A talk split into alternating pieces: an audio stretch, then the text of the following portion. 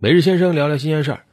呃，奥运会啊，每届奥运会可以说最激动人心的，那一定就是百米飞人大赛啊。那昨天百米飞人大赛真的是让咱们国人非常非常的激动啊。其实最激动的可能还不在决赛上啊，但是光看见决赛，咱们中国选手苏炳添出现在哪儿，就已经很让人兴奋了。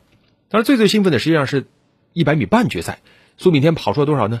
九秒八三呢？九秒八三的成绩，最终闯入决赛啊！苏炳添自己都说了，半决赛对他来说就是决赛，因为他的目的啊就是闯进决赛。那他成功了啊，创造了历史啊，有时候创造了亚洲人历史，创造了黄种人历史等等啊。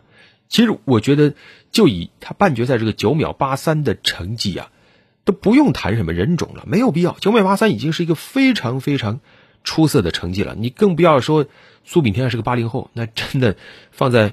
这个百米赛场上已经是一个怎么说呢？一个老将了啊，年纪挺大的运动员了。我们光说九秒八三这个成绩，他如果放在前届奥运会是有希望拿牌的呀。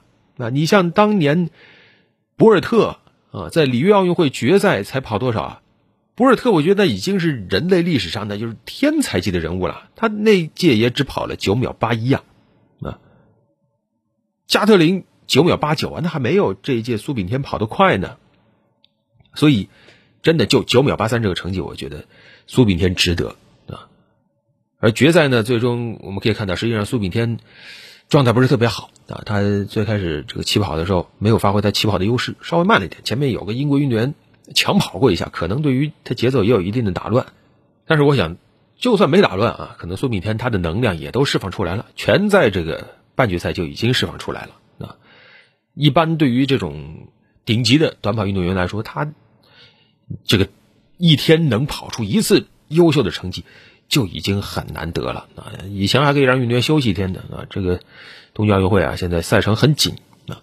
但是我想，不管怎么样，苏比天已经在体坛历史上写下了自己名字啊。网友叫他“苏神”啊，这绝对绝对的是名副其实。更何况他决赛的时候还跑进十秒啊，可见。真的是太厉害了，所以大家可千万不要因为苏炳添没有拿牌啊，忽视了他的成绩。他这个成绩非常非常的伟大，而且更让人期待什么？这是怎么说？开创历史的一枪啊！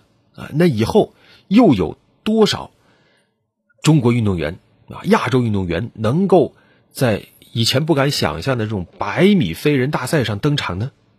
未来真的是让人充满了想象。我记得小时候，以前看奥运会的时候，往往有一些声音会说：“哎呀，你看什么样的人种，他适合参加什么样的项目啊？”那你看这些奥运会，咱们现在就是和黑人在比跑步，和白人在比游泳，咱们什么地方都有可能创造好的成绩。所以，是不是以前的一些传统观念就应该扔进垃圾堆了呢？好了，百米飞人，咱们就聊这么多。